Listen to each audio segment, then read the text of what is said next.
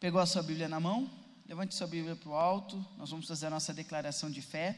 Esta é a minha Bíblia. Eu sou o que ela diz que eu sou, eu tenho o que ela diz que eu tenho, eu posso fazer o que ela diz que eu posso fazer.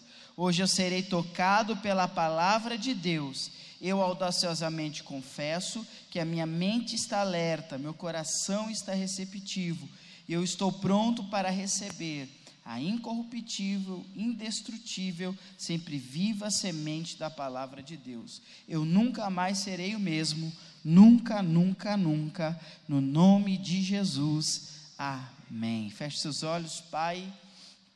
Nós te pedimos, revela-te a nós, mostra-te a nós, permita-nos, ó Deus, entendermos a tua vontade e o teu querer Permita-nos compreendermos aquilo que o Senhor quer conosco. Não queremos estar fora ou deslocado, ó Deus, do teu plano, do teu projeto, não, Senhor. Queremos fazer a tua vontade, a tua vontade, o teu querer, o teu querer, Pai, nós queremos fazer. Fala conosco em nome de Jesus. Amém. Amém. Salmo 139, nós vamos começar aqui. Salmo 139, é um salmo muito lindo. E o Senhor vai ministrar os nossos corações. Nós vamos até o versículo 16, que é o versículo chave. Depois nós vamos falar um pouquinho sobre José, o pai de Jesus. Amém? O Senhor vai ministrar muito aos nossos corações. Salmo 139. O versículo de número 1 diz assim: Ó Senhor, tu examinas meu coração e conheces tudo a meu respeito. Sabes quando me sento e quando me levanto. Mesmo de longe conheces meus pensamentos. Tu me vês quando viajo e quando descanso. Sabes tudo o que faço. Antes mesmo de eu falar, Senhor, sabes o que vou dizer. Vais adiante de mim e me segues. Põe sobre mim a tua mão. Esse conhecimento é maravilhoso demais para mim. É grande demais para eu compreender. É impossível escapar do teu espírito, não há como fugir da tua presença. Se subo aos céus, lá estás, se desço ao mundo dos mortos, lá estás também. Se eu tomar as asas do amanhecer, se habitar do outro lado do oceano, mesmo ali a tua mão me guiará e a tua força me sustentará.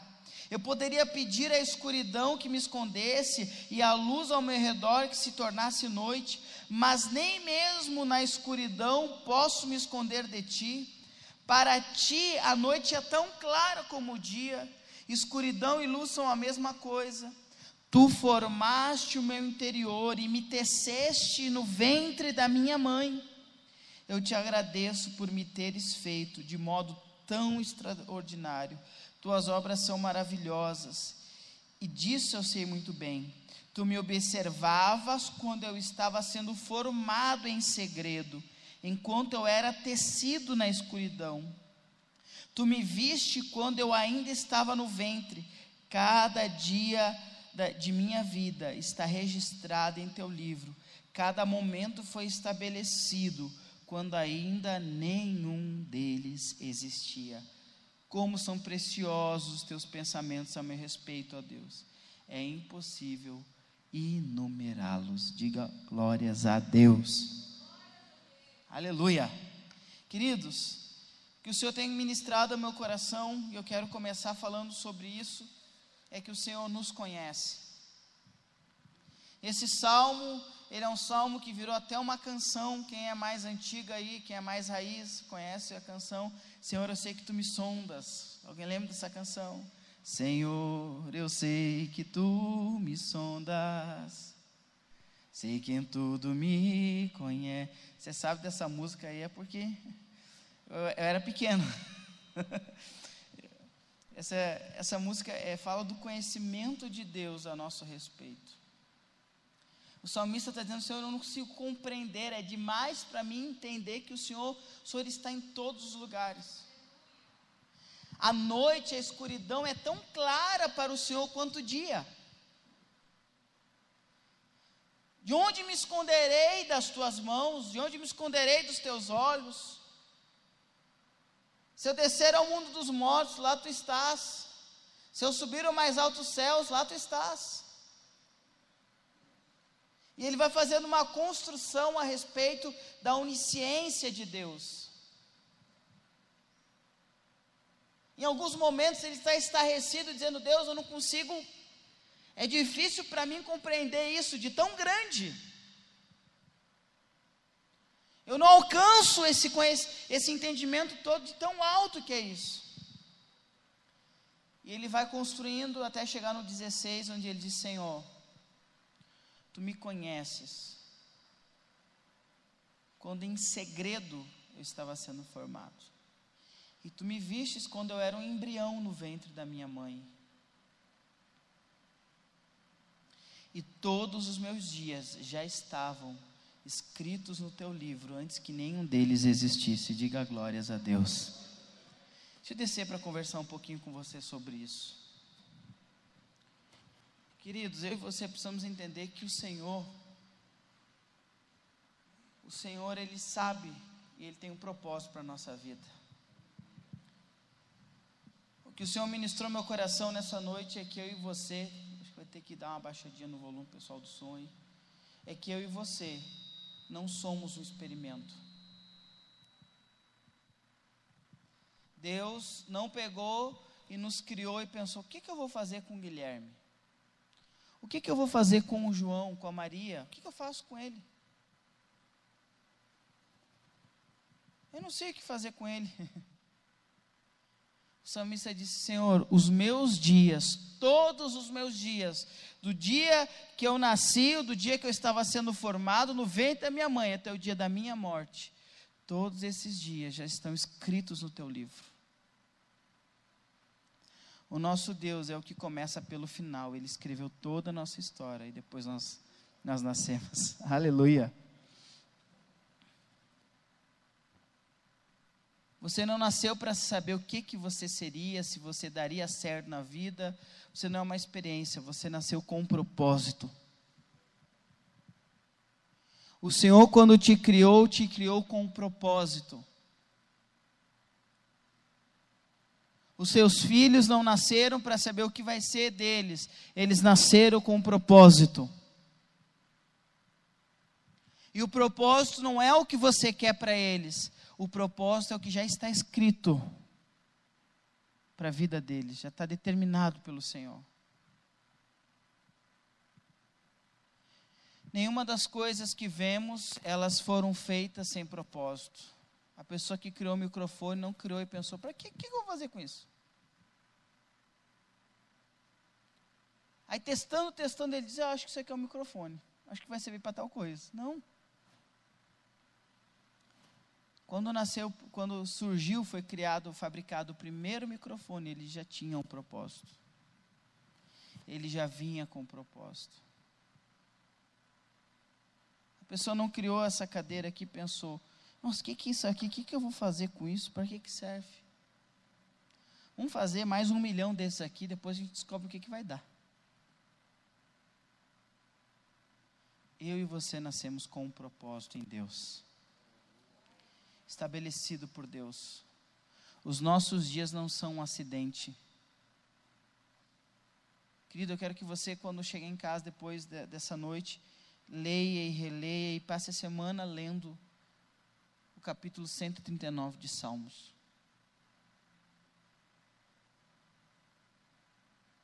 Toda vez que eu vou apresentar uma criança aqui na igreja, nós somos responsáveis pelas gerações, então aos domingos, primeiro domingo do mês, pela manhã, nós apresentamos, consagramos as crianças. Algo eu falo com os pais que é o seguinte: olha, o Senhor já determinou que eles serão.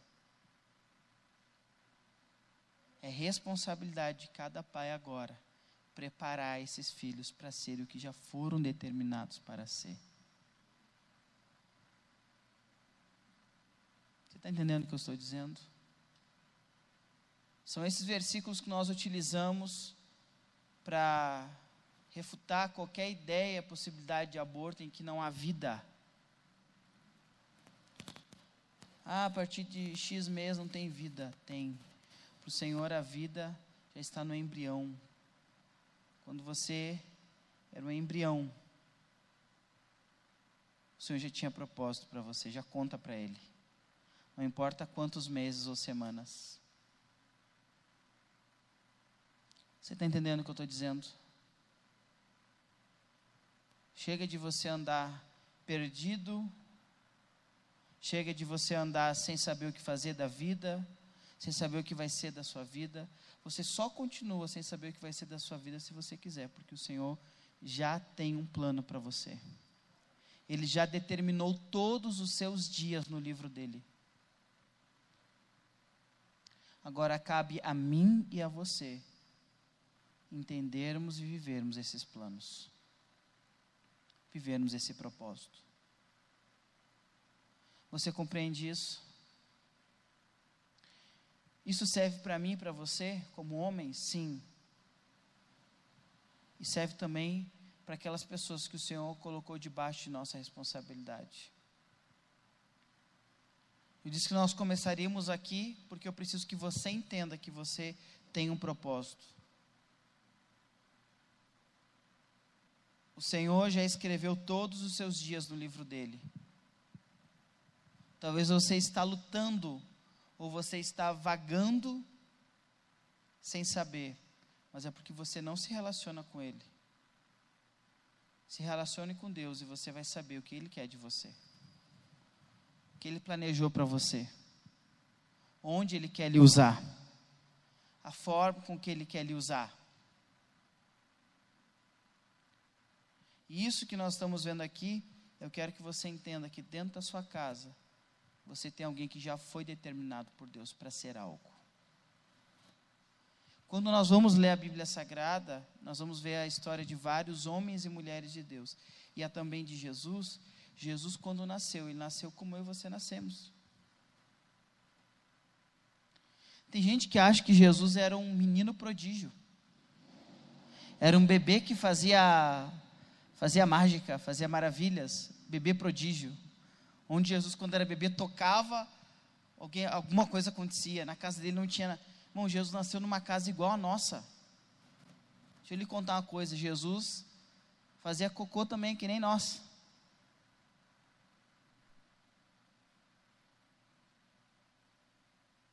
Se, se ele nascesse, nos fosse nos dias de hoje, ele usaria a fralda que nem nós usamos. Talvez tinha dor de barriga que nem seus filhos têm de noite. Porque Jesus era homem. Ele se intitula muitas vezes no Novo Testamento como Filho do Homem. Jesus era um bebê como qualquer bebê. Quem é que tem filho aqui? Jesus era um bebê que nem seu filho. Jesus nasceu dotado de uma sabedoria. A, a, as doutrinas de Deus não nasceram já embutido na cabeça dele. Jesus precisou ser ensinado como seu filho precisa ser ensinado. Jesus precisou ser cuidado, protegido e educado, como seu filho precisa ser ensinado, protegido e educado. Mesmo jeito, tudo igual. E principalmente, Jesus nasceu e ele já tinha um propósito estabelecido quando ele nasce. Olha o que diz em Mateus. Vai lá, Mateus, capítulo de número 1. Mateus, capítulo de número 1. Mateus 1. Mateus, capítulo de número 1. Desculpa ter que ser tão. Mas às vezes tem gente que só entende falando isso, pessoal. Porque as pessoas acham que Jesus era um bebê monstro. Jesus foi um bebê como qualquer outro. Qualquer outro. Devia ter dor de barriga, devia chorar de noite. Se o próprio Filho de Deus, Deus o quis que ele nascesse numa família funcional e que ele tivesse um pai, será que isso não significa algo para a gente?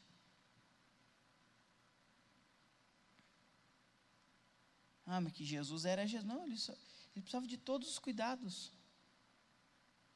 Só que Jesus, mais do que isso, precisava de um homem, de um responsável que entendesse a responsabilidade que tinha nas mãos de educar, de cuidar e de proteger o propósito de Deus. Você entende isso? Sabe qual é o nosso problema? É que nós imaginamos que o no... você não sabe se seu filho, se aquele que Deus colocou debaixo do seu cuidado, se ele não vai ser o próximo Billy Graham, o próximo apóstolo Paulo, o próximo avivalista, você não sabe. Isso vai depender de quem? Só de Deus? Não, Deus ele tem projetado. Mas ele entregou a nós a responsabilidade. Se nós não entendemos isso, José entendeu a responsabilidade que tinha nas mãos. Olha o que diz aqui em Mateus. Mateus. Então você ah, mas pastor, não tenho filho, não sou casado. Eu achei que esse culto era para homem, eu achei que era para pai. Mas é para você que é homem também. Que às vezes Deus nos dá filhos espirituais. Às vezes Deus nos dá pessoas para nós cuidarmos e discipularmos. Nós não imaginamos que talvez seja o próximo grande pregador da nossa nação. Amém? Olha o que diz aqui, Mateus capítulo 1, versículo de número 18. Foi assim que nasceu Jesus Cristo. Maria, sua mãe, estava prometida para se casar com José. Antes do casamento, porém, ela engravidou pelo poder do Espírito Santo. José, seu noivo, era um homem justo e resolveu romper a união em segredo, pois não queria envergonhá-la com uma separação pública. Enquanto ele pensava nisso, um anjo do Senhor lhe apareceu em sonho, dizendo: José, filho de Davi, não tenha medo de receber Maria como esposa, pois a criança dentro dela foi concebida pelo Espírito Santo. Ela terá um filho e você lhe dará o nome de Jesus, pois ele salvará seu povo dos seus. Bom, Jesus, quando ele vem ao mundo e quando ele nasce, ele é anunciado, ele já é anunciado com um propósito. Deus já tinha um plano, você entende isso? já havia um plano escrito. Depois do plano escrito, Deus executa o plano. O Senhor já tem um propósito para mim e para você. Nós já nascemos com um propósito, com uma missão. Nós precisamos entender da parte de Deus o que, que já está escrito no livro dele para a nossa vida. E é isso, é essa responsabilidade, essa seriedade que eu tento colocar no coração dos pais quando nós apresentamos as crianças. Eu digo, olha, é muito lindo, muito bonito, é legal vir apresentar, mas vocês entenderam a responsabilidade que vocês têm? Deus entregou nas mãos de vocês alguém que já tem um propósito estabelecido por Ele. A execução de um plano que já existe. já existe. Jesus não foi anunciado, olha, ele vai nascer e eu não sei o que nós vamos fazer com ele. Cuida dele é que nós vamos descobrir. Se tudo der certo, ele vai ser o Salvador. Não foi isso. Ele disse: Olha, ele vai salvar o, o povo do pecado. Esse é o propósito dele, essa é a missão dele. Isso já havia sido pronunciado em Gênesis quando ele diz que da semente da mulher nasceria aquele que vai esmagar a cabeça de Satanás. Você consegue compreender isso? E você nascemos com um propósito, e as pessoas que o Senhor põe debaixo da nossa responsabilidade, seja você pai, seja você um pai espiritual, um discipulador, aquelas pessoas já têm um propósito, nós temos o papel de proteger, de cuidar, ensinar e desenvolver esse propósito. E desenvolver esse propósito. Jesus, aos 12 anos, ele foi encontrado no templo, no livro de Lucas. A Bíblia diz que discutindo conversando no templo, falando da palavra, ele falava com sabedoria, mas porque ele era um menino prodígio, não, porque o pai dele, José, ensinou ele. Torna a repetir, Jesus era uma criança como qualquer outra. Ele só sabia o que sabia porque ele teve um pai que ensinou ele. Ao oitavo dia, ele foi para cumprir a, a, o ritual que era de ser consagrado no templo. A Bíblia diz que todos os anos José levava a sua família até a, na Páscoa para a celebração, para os sacrifícios. Ele foi ensinado. Ele teve alguém que ensinou ele, alguém que protegeu ele. O Senhor nos deu essa responsabilidade. O Senhor deu essa responsabilidade a mim e a você. Seja você um empreendedor. Talvez você está olhando para as pessoas que estão trabalhando com você como simplesmente objetos. Pessoas, não são pessoas, são. Não tem nada que ver com elas, o negócio delas é eu pagar elas, elas trabalharem para mim e é isso. Não. Tem que haver uma preocupação no nosso coração. Deus, o Senhor me entregou essas pessoas aqui. Como que eu posso desenvolvê-las? Como que eu posso desenvolver o caráter delas? Como que eu posso desenvolver a personalidade delas? Como que eu posso desenvolver elas profissionalmente?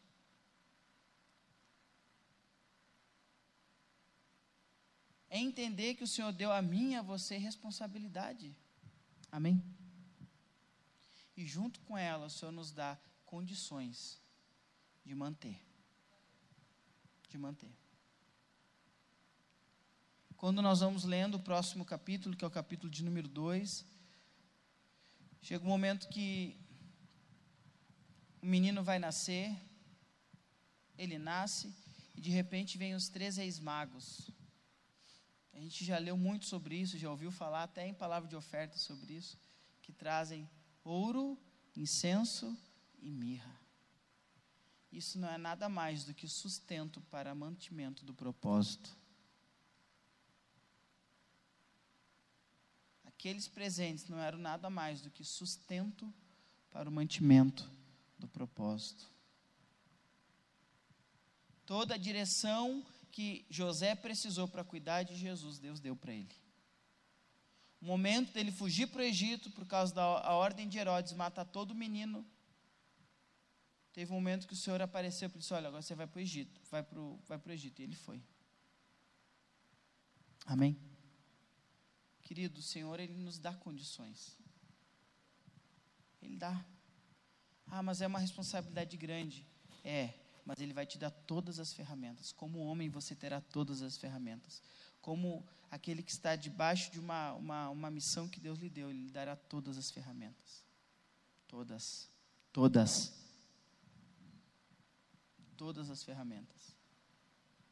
Se você disser sim para o Senhor, se você entender a responsabilidade que você tem de proteger o propósito, de cuidar do propósito, de ensinar o propósito, o Senhor vai te dar todas as ferramentas.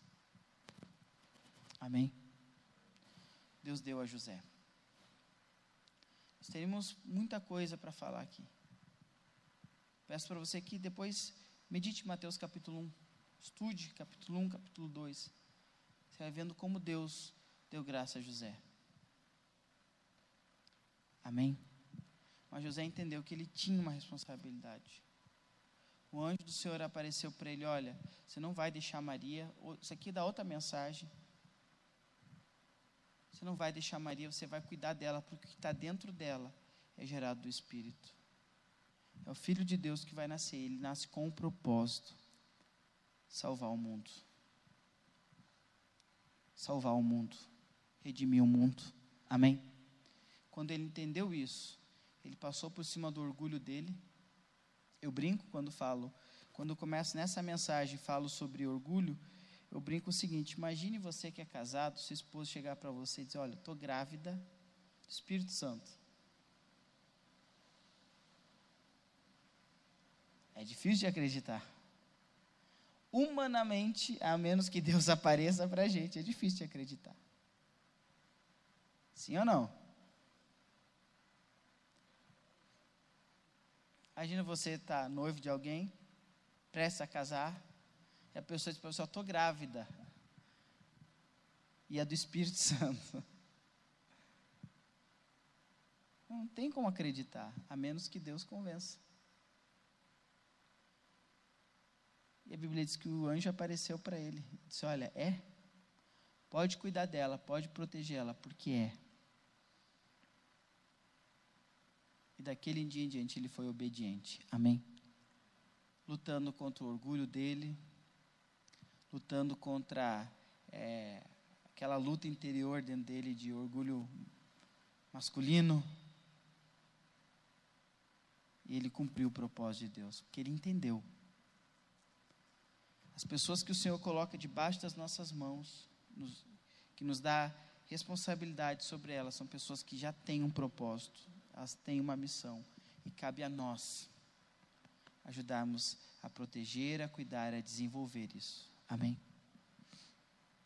E todas as condições e ferramentas que nós precisamos, o Senhor vai nos dar. Eu não sei o que você está precisando, mas Ele vai te dar. Vai te dar. Vai. Ele vai te dar. Vai vir, não sei de onde vem, mas vem. Bom, e a gente vê isso, Deus fazendo tão, tão lindo isso, gente. Nós temos uma empresa que é a Sou Produções. E Deus quando Deus dá um negócio assim, que é propósito, Ele dá missão naquilo ali, Ele dá recurso. Ele manda a gente de onde você menos espera.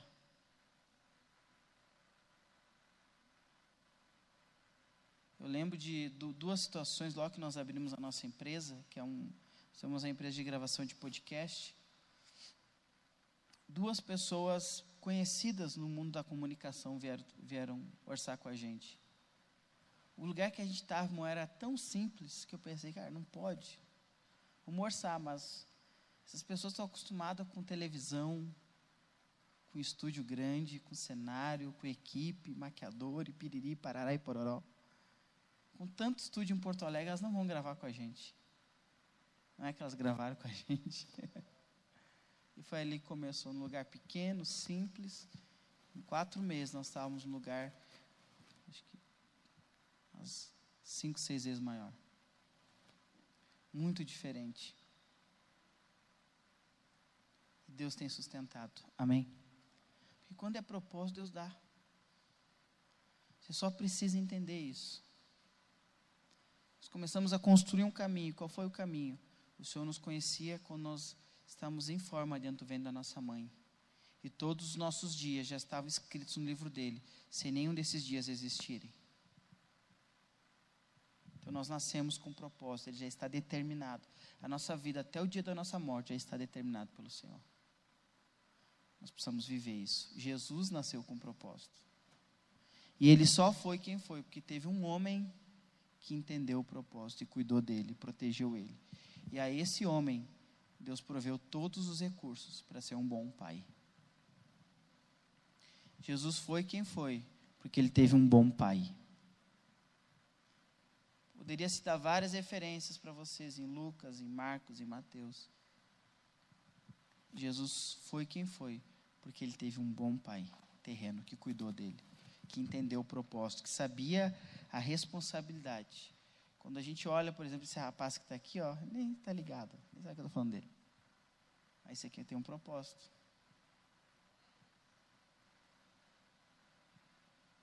É uma responsabilidade, amém? Uma responsabilidade que Deus deu para ele ali, ó. É uma responsabilidade. O que, que vai ser dele? Já está determinado no livro dos céus. Agora, a responsabilidade do pai é entender em Deus qual o propósito, e preparar, e proteger, e cuidar, e ensinar. No nome de Jesus. Amém? Você guarde o seu coração. Guarde o seu coração. Primeiro, você tem um propósito. Você não é uma experiência. Se você está dando errado até agora, porque você não está se relacionando com quem já determinou todos os seus dias até o fim deles.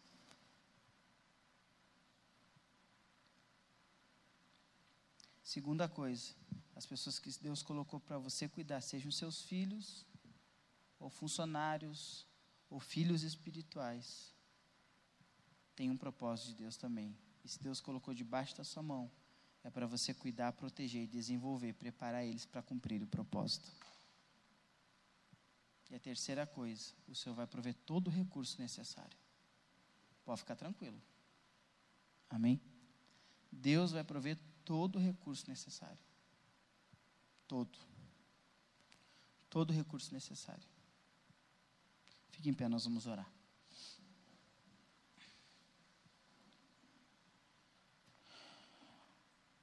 Quero clamar a Deus agora junto com você,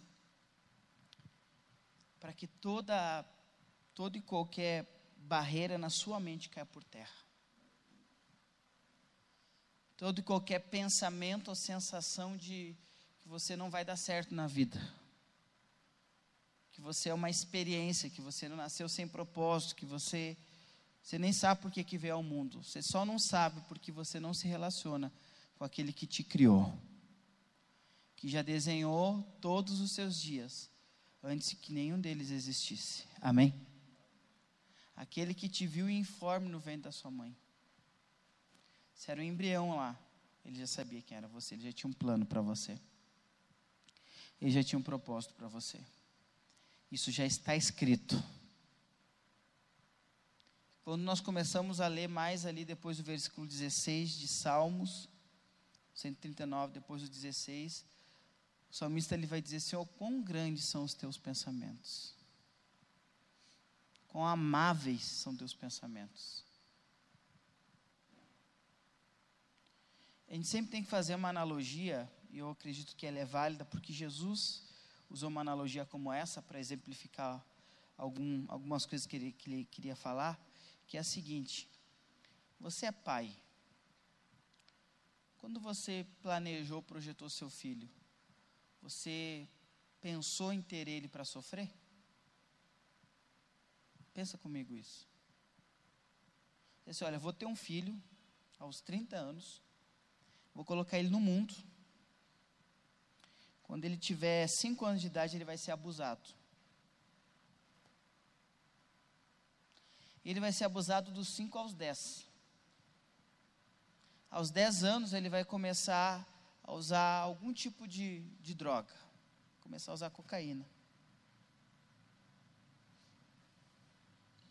Aos 15, ele já vai estar tá perdido na vida e aos 25 ele vai morrer.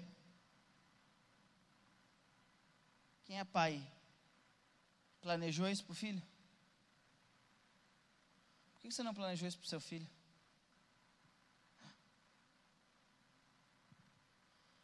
Jesus um dia disse: Olha, se vocês que são maus dão bons presentes para os filhos de vocês, quanto mais o vosso Pai que está no céu. Se vocês são contaminados pelo pecado, nasceram em pecado, vocês sabem dar bons presentes para o filho de vocês. Quanto mais o Pai de vocês que está nos céus. Querido, se a gente, se eu e você que somos homens falhos, egoístas, Nascemos de uma natureza caída por causa do pecado. Nós temos um coração bom, nós queremos ver o nosso filho bem, dando certo. Você planeja que ele seja uma pessoa bem-sucedida, que ele tenha condições de ter uma boa vida. Você planeja que ele tenha uma boa família. Você que é mal faz isso, imagina Deus. Você entende o que Jesus está dizendo? Em outro momento diz: Olha, ele Lucas 18 ele fala da parábola do, do dever de orar sempre, sem desfalecer. Ele fala de um juiz iníquo. Que, que resolve fazer justiça por uma viúva que está enchendo o saco dele, apurrinhando ele todo dia. Pedindo que ele faça justiça. Chega uma hora que ele diz: Olha, para essa mulher parar de me incomodar, eu vou atender o que ela está pedindo. Aí Jesus, ele, em um momento, ele diz: Viste o que disse o, justo, o injusto juiz? Se esse injusto juiz que não teme a Deus, não teme aos homens, fez justiça pelaquela mulher, será que Deus não fará justiça pelos seus filhos que clamam a Ele dia e noite? Afirma a vocês que depressa fará justiça. Então não há como você continuar, e eu quero fazer essa oração por você nessa batalha da mente, você continuar acreditando que Deus desenhou você para dar errado na vida. Diz, eu estou precisando ferrar com alguém, vou botar o fulano no mundo. Com ele que eu vou ferrar. A vida dele vai ser ferrada mesmo. Não tem como, gente. Então a minha oração é, é, é que você, em nome de Jesus, vença na sua mente agora. Você Cale agora toda voz que não provém de Deus. Que você diga, Senhor, em nome de Jesus, eu quero entender o teu propósito para a minha vida. Deus, eu quero viver o que já está escrito. O Senhor não vai escrever. O Senhor não apagou e escreveu de novo, não. Já está escrito. Antes de eu nascer, antes de eu nascer, já estava escrito. Quando eu era um embrião informe no ventre da minha mãe, já estava escrito. Feche seus olhos, Pai. No nome de Jesus, Senhor, nós estamos nós estamos em oração agora, Pai, porque nós cremos no agir do Senhor. Eu creio num destravar aqui nessa noite, na vida de cada homem, ó Deus. Meu Deus, eu não sei que luta ele está enfrentando, talvez é a luta de não saber o seu propósito. Talvez ele pensou, poxa, Deus me fez para sofrer. Parece que Deus me colocou no mundo para lascar comigo. Não, meu querido. Se vocês que são maus, disse Jesus, vocês sabem dar bons presentes aos filhos de vocês, quanto mais o vosso Pai que está no céu. Aleluia! Aleluia! Talvez a luta que você está enfrentando é de não entender a responsabilidade confiada a você que o Senhor confiou a você ao te dar filhos, ao colocar pessoas debaixo do seu cuidado. Debaixo do seu cuidado. Ou talvez ainda a sua luta seja pensando como eu vou ter recursos para isso, eu vou conseguir eu sou capaz para isso? É, meu querido. Os recursos e a capacidade que José precisava, ele recebeu da parte de Deus ao dizer sim, eu vou te obedecer. Eu não vou dar carta de divórcio para Maria, eu vou recebê-la como a minha esposa e vou cuidar do menino que está sendo gerado dentro dela. Aleluia. Pai, no nome de Jesus, eu oro agora para que toda ação do inferno na mente deste homem, na mente dessa mulher, caia por terra agora. Querido, eu quero que você comece a orar junto comigo agora. Comece a orar no nome de Jesus. Você sabe o que tem atacado a sua mente, o que tem perturbado a sua mente. Você sabe as vozes que têm falado na sua mente agora. No nome de Jesus, nós calamos agora toda a voz do inferno, toda a ação do inferno agora todo complexo de inferioridade. Em nome de Jesus. Em nome de Jesus. Em nome de Jesus. Em nome de Jesus. Todo pensamento é medíocre, todo pensamento contrário à verdade da palavra de Deus. Toda revolta no coração contra Deus por falta de entendimento Talvez você é uma pessoa revoltada, porque você pensa, porque Deus me colocou no mundo, Ele me colocou no mundo para ferrar comigo, para lascar comigo. Não, querido. Se nós somos maus, nós não planejamos o mal para os nossos filhos, quanto mais o nosso Pai.